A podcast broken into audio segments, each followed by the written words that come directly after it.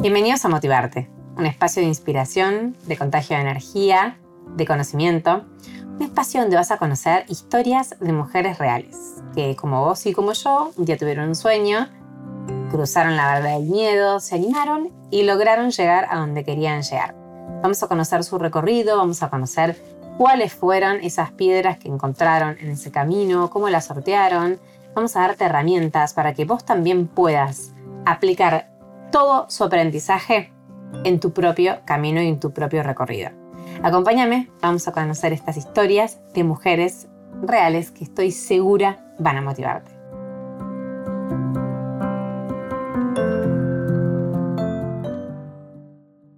Hoy vamos a conocer a Karen Barg. Es maquilladora, es una mujer súper valiente que atravesó un montón de situaciones de las cuales aprendió muchísimo, que nos va a contar ahora en un ratito. Es influencer, es mamá, es esposa de un youtuber que se llama Merakio y mm, es una mujer que te va a encantar conocerte, una historia muy linda y sobre todo de muchísima superación y de muchísimo trabajo personal. Las dejo, quédense que se viene Karen Barg en Motivarte.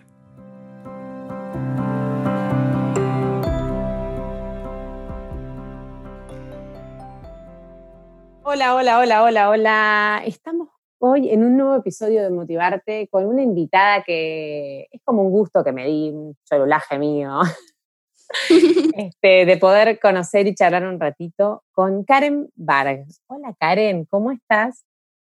Hola, muy bien. Del otro lado de la cuarentena, con pantalla de por medio.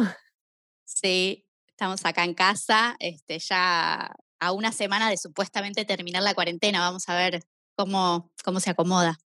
Ojalá, ojalá, ojalá. Em, Karen, bueno, como te decía recién, estábamos charlando un poquito, como entrando en calor, y te contaba que em, yo siempre arranco en los episodios con una pregunta que es un poco para, para que la gente conozca, eh, los que no te conocen, de qué se trata, quién es Karen Barg. ¿Quién es en la vida real? En la vida real, claro. No en, la, vida real. En esa no. Se mezclan igual un poco, ¿viste? Pero Instagram está como todo más. Em, ¿Quién es Karen? Bueno, soy una persona muy sensible, como para lo bueno y para lo malo. Recibo todo de todo el mundo, como que soy muy. No sé mucho de los signos, pero sé que soy muy cáncer, en el sentido de que soy muy maternal, que siempre. Sí, 14 de julio. Pleno invierno. El día, de la, el día de la toma de la Bastilla. Por eso mi segundo nombre es francés, me llamo Karen Chantal. Vos podés creer. Está muy bien. Ese nombre que me pusieron. Original. Sí, sí, sí. Este, y siempre trato como que el otro esté a gusto, que esté contento. Tengo algo también como de querer agradar a todo el mundo, que en esa a veces me pierdo un poco yo. Eh, soy una persona eh, alegre, divertida, y por momentos también me tiro un poco, me, bajoneo un poco por esta sensibilidad que tengo. Em, soy madre de Toto, que tiene tres años, que acaba de cumplir en cuarentena. eh, un cumpleaños distinto. Soy Instagramer, soy maquilladora.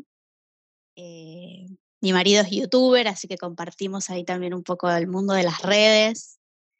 Tengo amigas de hace muchos años, soy muy amiguera y tengo amigas de, de la infancia y las mantengo y las quiero mucho, son como un pilar muy importante en mi vida, soy muy familiera también, tengo familia grande y soy muy arraigada a mi familia, que los re extraño. De la cuarentena lo que más me está costando es no ver a mis papás. Ay, sí, a mí también. Ah, es difícil. Es muy difícil, es muy difícil. Y bueno, vos por ahí me imagino los tenés en Buenos Aires. Sí.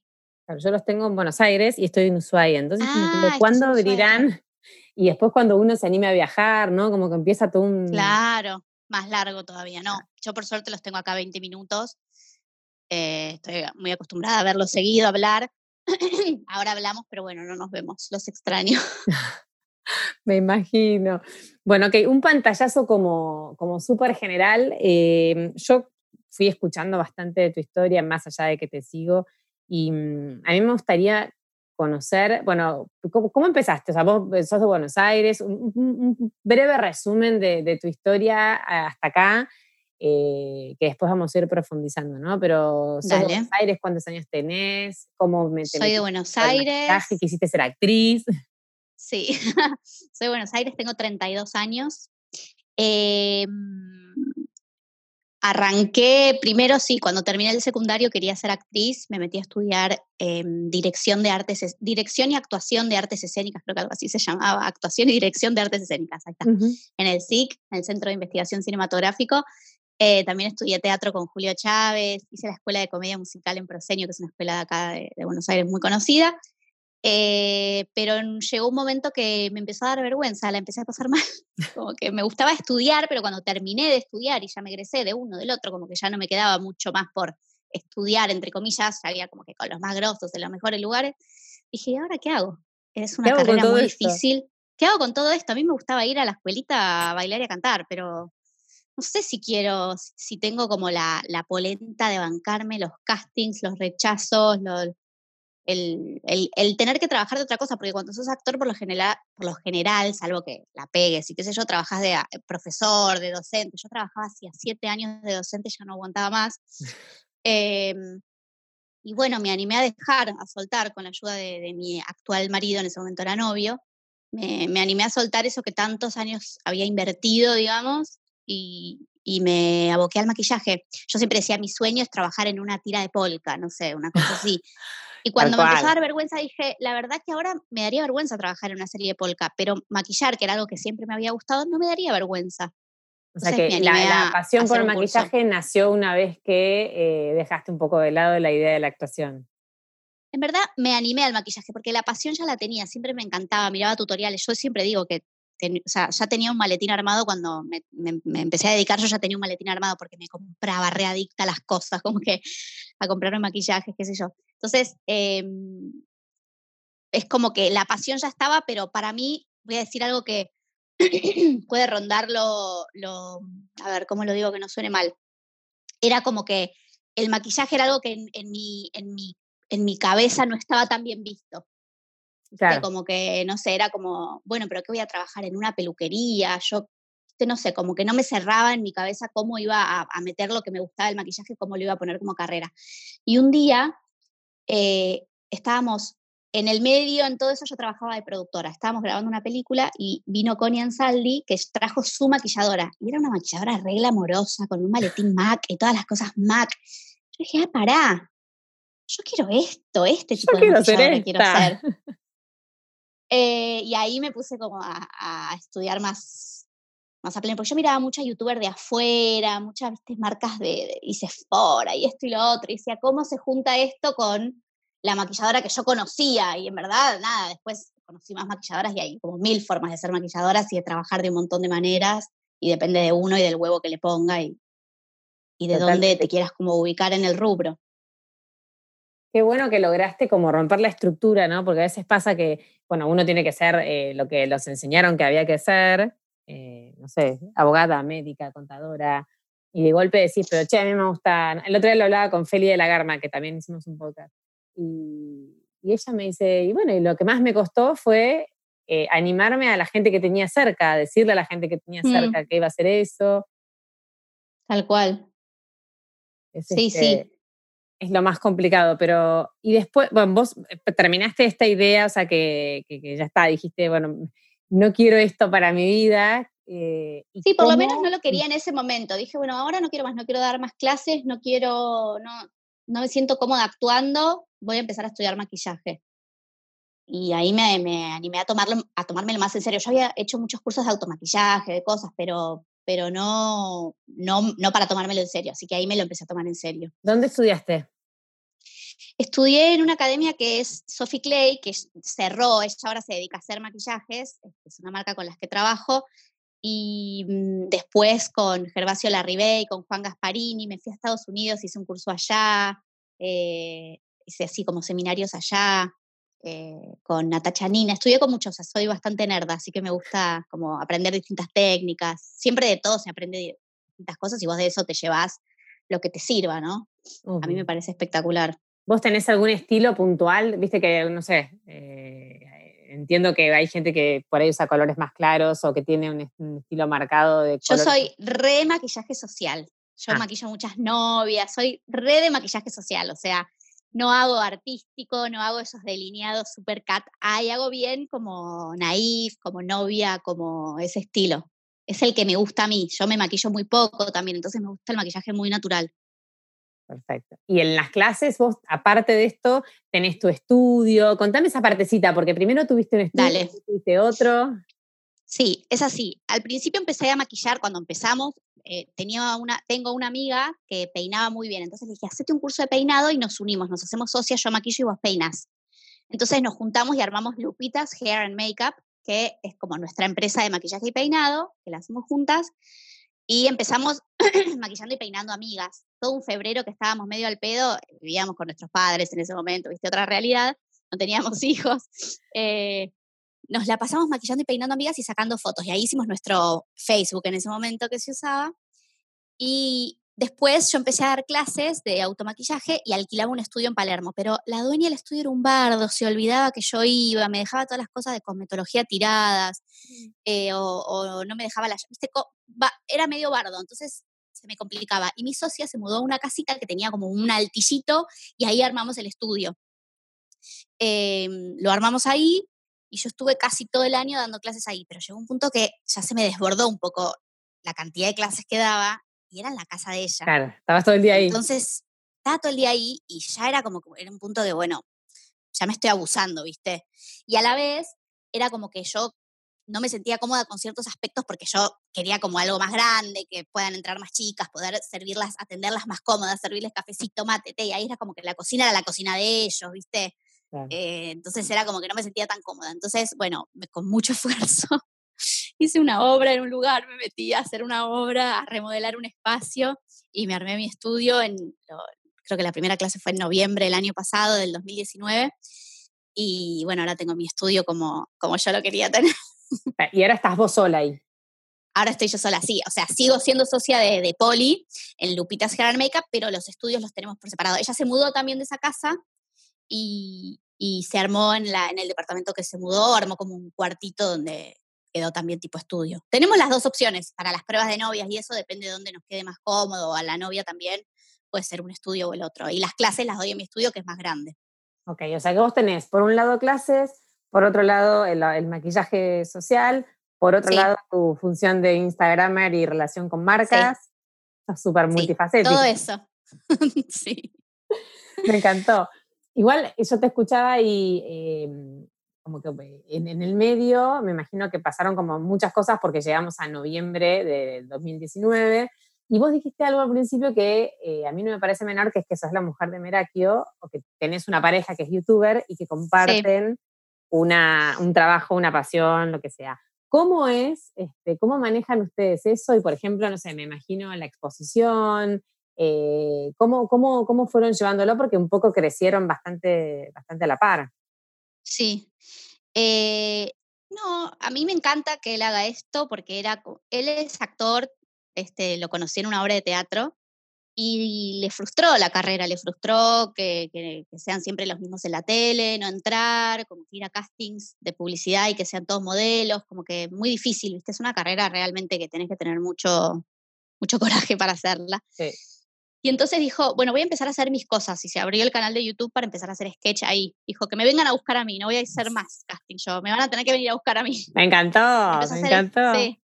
Y empezó a hacer sketch, después fue mutando el canal, empezó a hacer vlogs, después empezó a hacer videos como más de, de cuál es la pizza más rica, cuál es la, no sé, la pizza más barata, la, la cerveza más rica, qué sé yo, esas cosas que hace él. Sí. Y a mí me encanta porque lo vi de, de, de 0 a 100, digamos, lo vi empezando, se quedaba, aprendió a editar solo, se quedaba hasta las 4 de la mañana y él está cumpliendo su sueño. Este, entonces, a mí me encanta. Y cuanto a la exposición, por ahora nos divierte, qué sé yo, después te cuento en un, en un tiempo. Nos pasó ciertas cosas extrañas, por ejemplo, que, no sé, en Rosario, Lucas es de, de Rosario y eh, lo sigue mucha gente allá. Mm. Y cuando fuimos la última vez, estábamos en un shopping, nos agarró hambre y como que bueno, nos compramos algo para comer ahí en el patio de comidas y teníamos un montón de gente mirando cómo comíamos. Fue súper extraño. Es como, eh, eso debe ser raro al principio. Es raro, ¿viste? Y venían a saludarnos. Esa fue la única vez como que algo nos, nos molestó porque estábamos comiendo, queríamos comer, estábamos cansados. ¿Viste? Cuando estás cansado, tenés hambre, querés comer. y como que te venían a- le venían a pedir fotos y fotos y fotos. Y como, ay, dale. quiero sentarme y comer, por favor, tengo la bandeja en la mano, se me están No enfriando está tan papas". bueno ser famoso al final. Pero, pero esa fue la única vez que, que te digo, tipo, ay, bueno, algo me, me, no sé, me interrumpió en mi vida. Pero el resto por ahora nos divierte, nos, nos- o sea, él está cumpliendo su sueño y está recontra motivado y le está yendo re bien, entonces para mí es un golazo que él, que él esté cumpliendo sus metas. Y vos tomaste cosas de él como para, yo eh, por lo que sé, que ahora vamos a contarme un poquito, vos empezaste como a despegar más en Instagram después de la maternidad y, Sí. y un poco consecuentemente con eso, que ahora vamos a ir, pero eh, ¿qué, ¿cuánto te suma o qué es lo que te dio que él ya haya empezado el camino y por supuesto tenga más herramientas o tenga herramientas que le funcionaron? Mira, sobre todo lo que más me enseñó él es esto de que él siempre como que manifiesta de hacelo, como puedas, empezá, no te trabes, no te frenes, después vas a mejorar, eh, como es esta cosa que tiene el de hacer, hacer, hacer, hacer y hacer.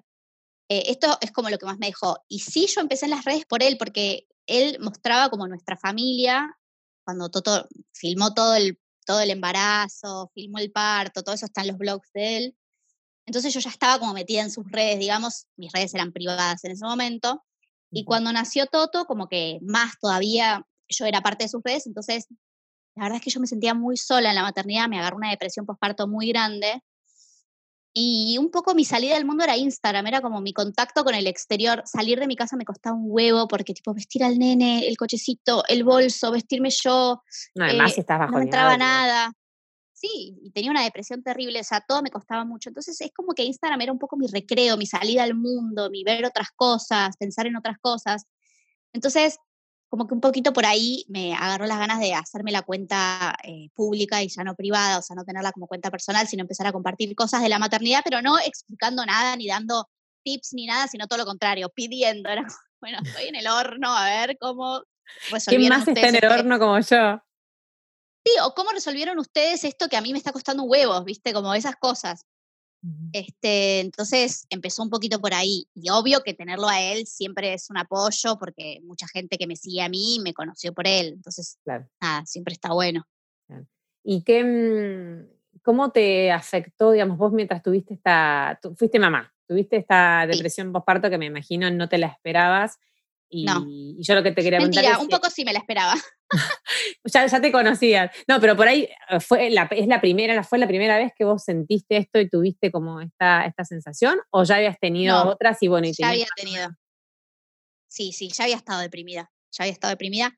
Eh, entonces, un poquito me la esperaba. Como que sabía que el, el tema de las hormonas y todo eso podía llegar a disparar eh, una depresión. No sé si una depresión, pero un desequilibrio sí. Sí, tal cual. Aparte, Este, yo te escuchaba en el podcast que hiciste con Merakio de la depresión al éxito. sí, em, Hmm. en el, el podcast de Merakio. Y hay algo que, con lo que me sentí identificada, y por lo menos mm, mis 11 amigas probablemente también, y es esto de que cuando, no sé, uno tiene un hijo, que es algo que supuestamente lo esperaste toda la vida, es lo más lindo que te va a pasar, y sí. sentís como una culpa porque vos no te sentís así, o sea, realmente sentís una angustia que no sabes de dónde viene. Terrible. Y lo querés a ese pedacito de cosa, pero tampoco Oh. es que te envuela la vida, ¿viste? Y todo el mundo dice, no, es el amor de tu vida, te vas a enamorar, no hay amor como el del hijo. Vos decís, ay, no, Ah. yo no me siento así, soy la peor madre del universo, o sea, no nací para esto. Y- y Es, la es muy heavy. Y la hipersensibilidad peor también. Yo me acuerdo que me puse Uf. a llorar porque rompí la tapa de una azucarera, pero un- a un Hermoso, nivel, claro. ¿viste? Claro. No, Es Hoy con el diario gravísimo el eso en ese lunes este, te conozco más. ¿Y mm, ahí estabas trabajando? O sea, ¿seguiste trabajando o te abocaste 100% a, a No, eh, ya ponele tres meses antes de, de tener a Toto ya había dejado de trabajar, como que la temporada, Toto nació 26 de marzo y en enero y febrero mucho maquillaje no hay, hasta febrero ponele algo maquillé, pero ya después no maquillé más. Y después con semejante depresión y, todo lo que me costaba la maternidad, eh, no, me costó muchísimo volver a, a trabajar y mi socia me decía, dale, pero ya, ponele cuando Toto ya tenía seis meses, dale, ya, ya le podés dejar una banana, cualquier cosa, viste que cuando empiezan a comer es como que es distinto porque ya no, no, sos- no son solo teta dependientes. Claro. Y yo decía, no, no, como que me costaba muchísimo salir de mi casa, eh, pensar la logística, cómo iba a ser. Me costaba mucho separarme de Toto, a la vez me costaba mucho estar con Toto, o sea, todo me costaba. Eh, hola, hola. ¿Cómo? Ahí te escucho. Ahí está. Em, ¿Y cómo saliste de ahí? O sea, ¿cómo lograste superar y cuánto tiempo te costó? Mm, Mira, cuando Toto tenía más o menos eh, un año y medio, mis amigas, yo tengo dos amigas que tuvieron hijos a la par, o sea, una un mes antes y una tres meses después. O sea, que compartíamos mucho, muchas cosas. Y yo ya veía que ellas estaban como en otra, que no estaban en mi misma situación. O sea, yo seguía como si tuviera un recién nacido, ya tenía un hijo un año y medio. Claro. Seguía sin dormir a la noche, seguía con la teta, seguía, eh, me costaba salir de mi casa, seguía sin trabajar o trabajando poco. Eh, y, y mis amigas, yo veía que estaban como en otra. Se casaba una y todas se iban de, de luna de miel, no, de mm, despedida de soltera Despedida a Río soltera. de Janeiro. De despedida de soltera. Y yo decía, yo no voy a ir. Obvio, para mí no era opción irme a Río de Janeiro, si no podía ni salir de mi casa. Me costaba hasta salir de mi casa. ¿Cómo iba a ir a Río de Janeiro Claro. sin mi hijo? Y cuando me enteré que mis amigas que tenían hijos de la misma edad se iban, para mí fue un hachazo al corazón, porque ahí como que pude, o sea, no me quedó otra que ver que realmente estábamos en distintas situaciones. Claro. Que ya no tenía que ver con qué tipo de mamá era cada una o qué tipo de crianza quería para el hijo, qué sé yo, sino que tenía que ver que estábamos en capítulos muy diferentes, que yo ni siquiera podía pensar en la posibilidad y ellas se iban a ir. Claro. Y eso fue como un clic que me dio que, como bueno, acá las cosas están mal. Entonces llamé a mi psiquiatra, que yo ya tenía psiquiatra porque ya había estado deprimida eh, antes, ya había tenido un, un episodio de depresión. Le, dije, le, le conté todo lo que me pasaba y me dijo, bueno, venía a verme, lo fui a ver, acordamos un tiempito para sacar la teta para poder empezar a tomar medicación, entonces de a poquito fui dejando de darle la teta y una vez que ya estaba teta free, empecé a tomar medicación y ahí fue un camino largo también para empezar a estar bien, o sea, ese fue como el principio para estar bien, a la vez empecé terapia que yo había dejado, o sea, cuando embarazada dejé, no sé qué me creí, que se me resolvían todos los problemas embarazada, no sé, pero dejé terapia en ese momento. Eh, así que volví a terapia, medicación, con paciencia y amor. Este, ponele que en, no sé, cuatro meses empecé a estar un poquito mejor, pero no estaba bien del todo. Y mi psiquiatra se le ocurre empezar a hacerme algunas preguntas que tenían que ver con que él empezó a sospechar que yo tenía alguna falla cognitiva, como que había algo más que la depresión postparto. Eh, entonces me hace una interconsulta con, con una médica que mm, me hace un test cognitivo y sale que tengo déficit de atención, el, el famoso ADD, Sí, sí. eh, sin hiperactividad, con lo cual fue muy difícil que, que alguien me lo haya detectado antes, porque Claro. el primer síntoma para detectar un, un ADD es el, el- el tema de la hiperactividad.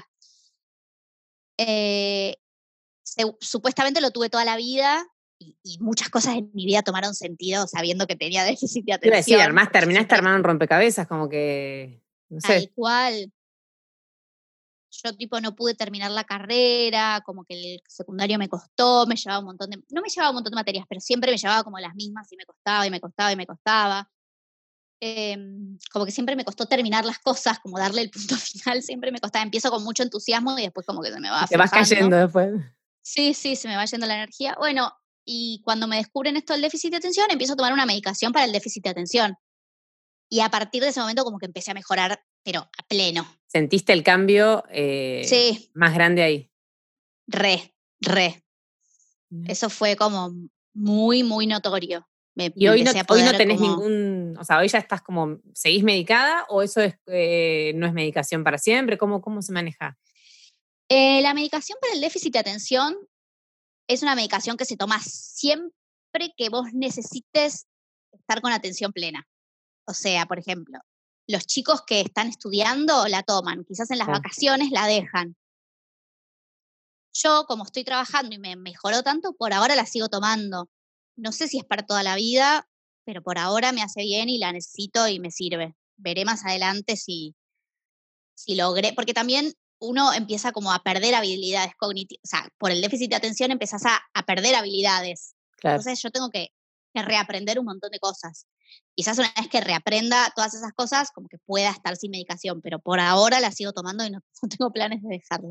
No, y aparte si te hace tan bien, o sea, me imagino que te cambió un montón la vida en un montón de sentidos. Sí, sí, sí, ni hablar. Es como que me, me dio mucha energía también, como que claro, porque yo, imagínate, hacer las cosas básicas me generaba tanto trabajo que yo terminaba muerta el día. O sea, yo terminaba el, el, día, todo me costaba un montón, porque claro, no tenía, o sea, había algo ahí que estaba fallando, la nafta no llegaba donde tenía que llegar. Entonces, este, la verdad que la medicación, junto con la terapia cognitiva también, porque eh, estuve haciendo como todo un entrenamiento de las cosas más básicas, de tipo anotarme qué día ir al supermercado y tenerlo agendado como, como si fuera a ir a, la, ir no sé, a un médico que pediste un turno, o sea, no se cambia eso. Eh, agendar todo, aprender a usar Google Drive, eh, aprender a, manejarme con la plata. Yo tenía un muy mal manejo con la plata, eh, de, como de no saber cuánto ganaba, cuánto gastaba, o sea, eso me trajo muchos problemas, muchísimos problemas, tipo deudas con la tarjeta, o sea, cosas así, es aprender a usar. básicamente ahora, por ejemplo, estoy, no uso tarjetas de crédito porque tuve dos veces que me desbordé con las tarjetas y que me costó pagarlas y que qué sé yo, y después de eso, con mi marido decidimos que por ahora voy a estar sin tarjetas de crédito y me voy a manejar con, con débito y efectivo. Este, porque, porque sí, evidentemente ya tengo que, todavía tengo que aprender a eso, ya me pasó dos veces, entonces bueno, puedo vivir sin tarjetas de crédito, gracias a Dios, así que por ahora estoy sin tarjeta de crédito, ya veré más adelante cuándo las, las puedo volver a usar.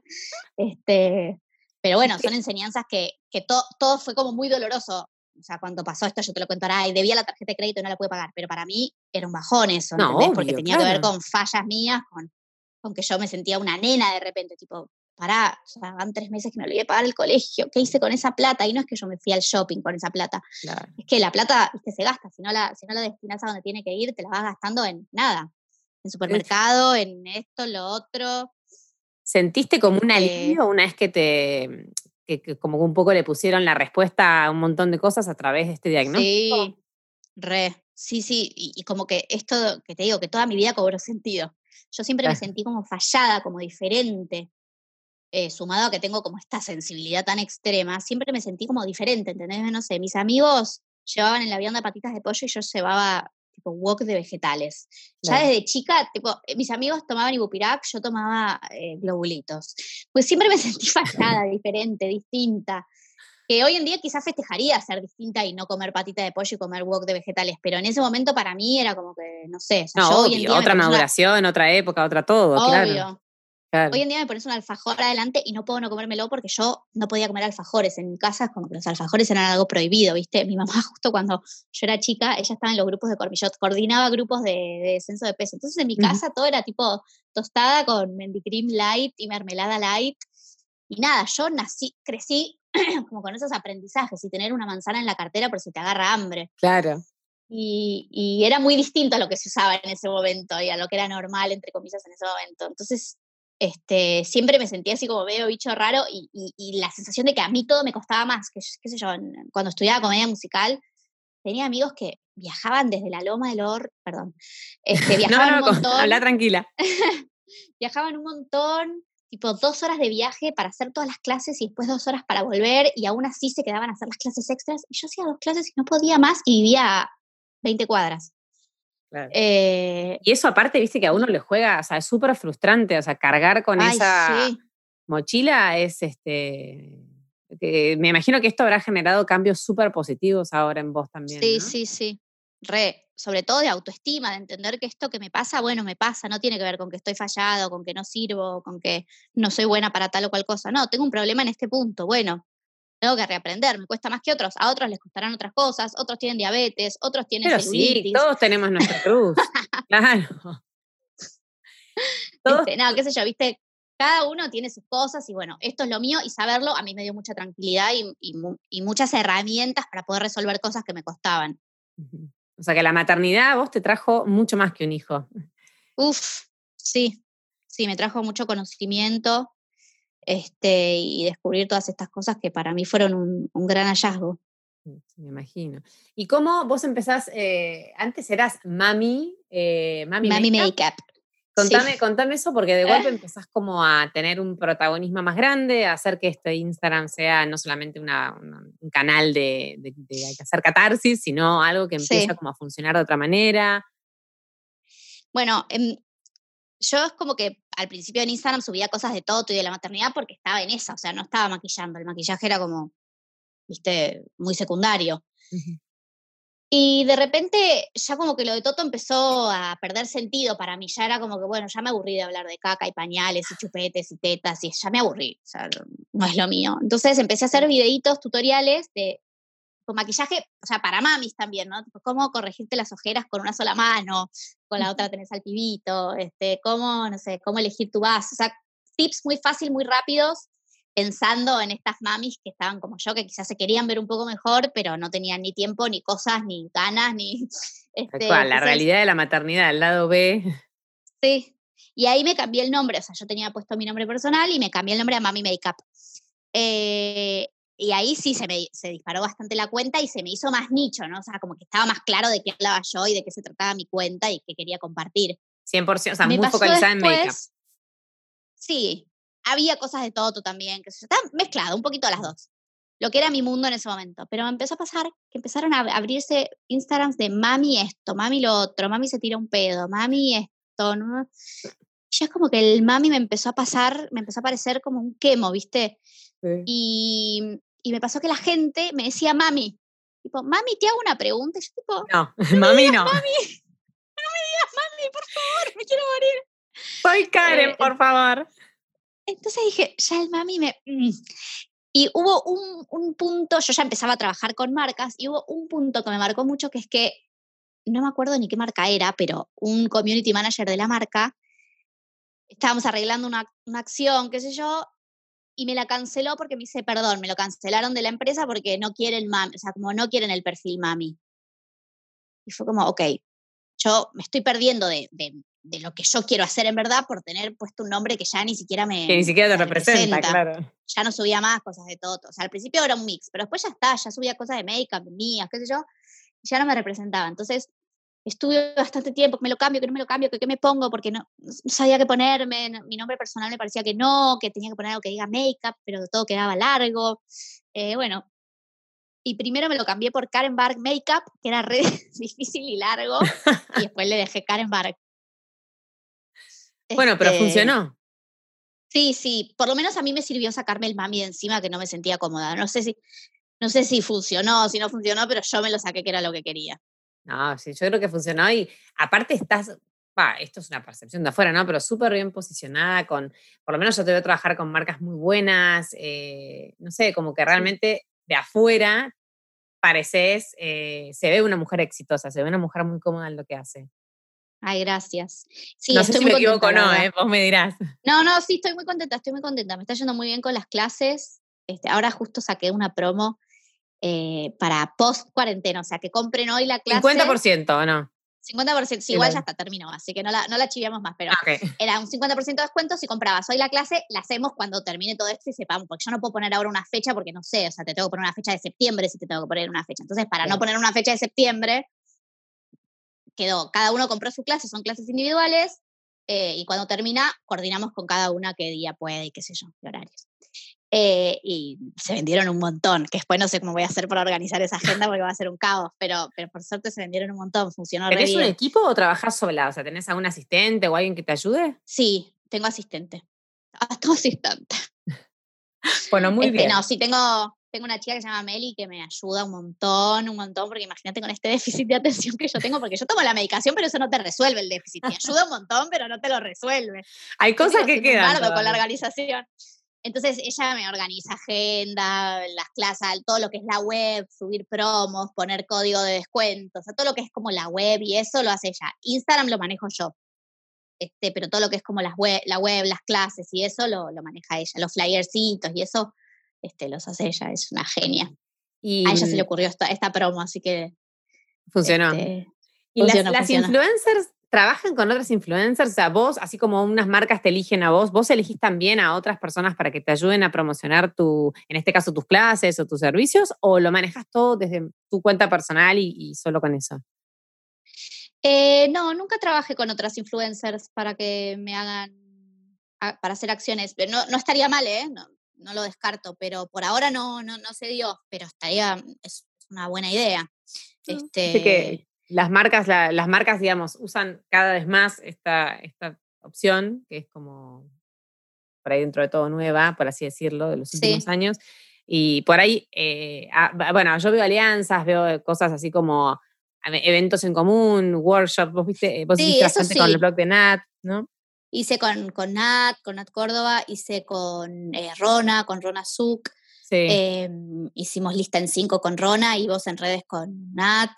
Eh, alianzas hago un montón, pero no tienen que ver con que me hagan publicidad, sino tienen que ver con que es un mundo muy solitario el de, el de, tu cuenta de Instagram, porque estás vos sola con tu cuenta, con tus cosas, con tu qué sé yo, y está bueno encontrarse con otros y ver que tienen como las mismas problemáticas o las mismas dudas o qué sé yo, y como hacer cosas más en comunidad, pero no, no, no con un fin de, de, que me, me chivé en las clases, sino claro, con demostrarte compartir esto. Sí. ¿Sabes lo que yo este, Y siento? después me fui haciendo amigas. Sí, perdón.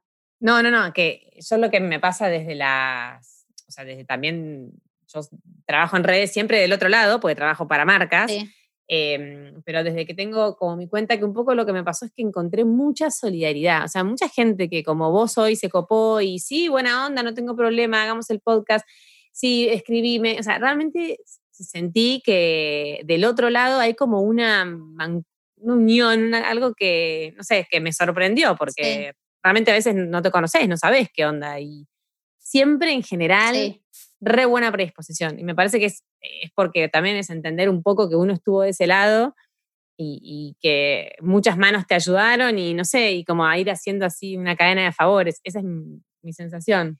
Es que si te la crees, cagaste. Porque mañana cierra Instagram y ¿qué haces? O sea, ¿Empezaste con TikTok? Se deja de usar. Empecé antes de ayer.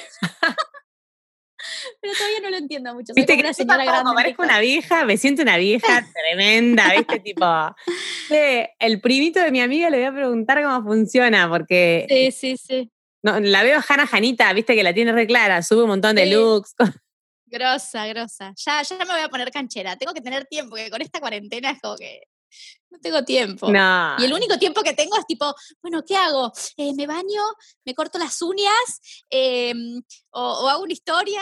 Entonces, bueno. hiciste una cosa y el pibe grita, llora. está. Sí, el otro día estaba en una reunión de trabajo y, o sea, hasta lo que pude llegar fue que se quedó en mi cama mirando la tablet. O sea, eh, yo estaba en mi cuarto y se quedó en mi cama mirando la tablet. Eso es lo máximo que pude conseguir. En la mitad de la call vino, se subió arriba mío, en calzoncillo, mostrando el culo, ¿viste? Era como, bueno, es lo que hay, chicos. Yo a veces pienso, digo, si me vieran ahora lo, con los dos pies encima, ¿viste? Que uno te tira el pelo y vos tratando de parecer que no pasa nada. Sí, sí, es bravo, es bravo. Y pobres, porque para ellos también es re duro esto, ¿viste? No están acostumbrados a estar todo el día ni con nosotros, ni encerrados. No, está bien. por lo menos, mi no sé qué edad tienen tus hijos, pero Toto tiene tres y necesita moverse. O sea, es un, yo tengo uno de un año y medio y una de cuatro. Oh, olvídate, claro, también. necesita moverse a esa edad, ¿viste? Los, los sacás un poquito del jardín, pero bueno, tampoco que se enferman, que la tos, que no sé qué, o sea, no. Hay que, yo creo que hay que respirar muy hondo. Sí. Y entender claro, que. vos vivís en casa, tenés jardín. Yo vivo en casa, sí, tampoco te dirás que tengo un jardín el botánico. Bueno, pero tenés un airecito. Sí, sí. Está tengo un airecito y eso ayuda, pero hace frío también. O sea, Ushuaia, ahora nosotros arrancamos con las nevadas, está, está pronosticado. ¿Ya nevadas? Y ya la semana que viene está pronosticado nevadas mediados de abril, entonces como que empieza ya un frío, frío. Esto no es, viste, te pones una camperita para estar afuera. Estás un ratito, pero bueno, tampoco es que mucho. Qué lindo. Nosotros vimos, eh, Toto y yo vimos nevar por primera vez juntos en Ushuaia y fue ah. uno de los momentos más mágicos de mi vida, no me lo olvido más. Mirá, ¿dónde estaban? ¿Dónde, o sea, dónde, dónde fue? Estábamos en la puerta del, del Hotel de Laca. Sí. Enfrente al canal, de eh, sí, y, y empezó a llover, eh, empezó a nevar y así los dos mirando para arriba no lo podían creer. Lucas ya había visto nevar, pero nosotros no. Y fue como mágico, mágico. Ay, qué lindo. Viste, esos momentos con los hijos, qué bueno que les pasó al mismo tiempo, ¿no? Que poder compartir. Sí, fue loquísimo. ¿Esquió todo o no? Muy chiquito. Eh, no, se quedó en la escuela, de, en, el, en el jardincito que está ahí, en el, Cerro Castor.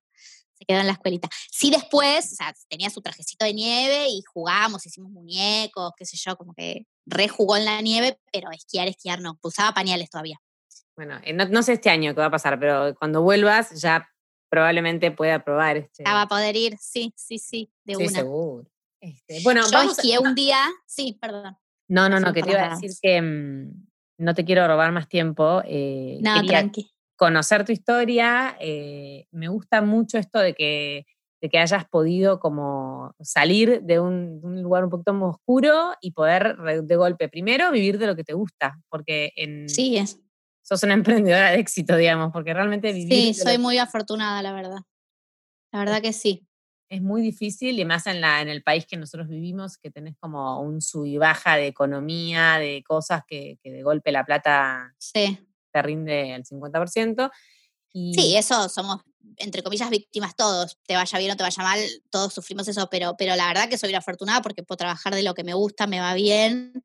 Y lo que más me gusta, más allá de me va bien o mal, es como que la gente confía en mí. La gente que viene a mis clases no viene a aprender maquillaje, viene a que yo le enseñe maquillaje. Por eso yo no pongo, siempre me preguntan, ¿no, no ponéis otros profes, no? Para dar más clases y que yo.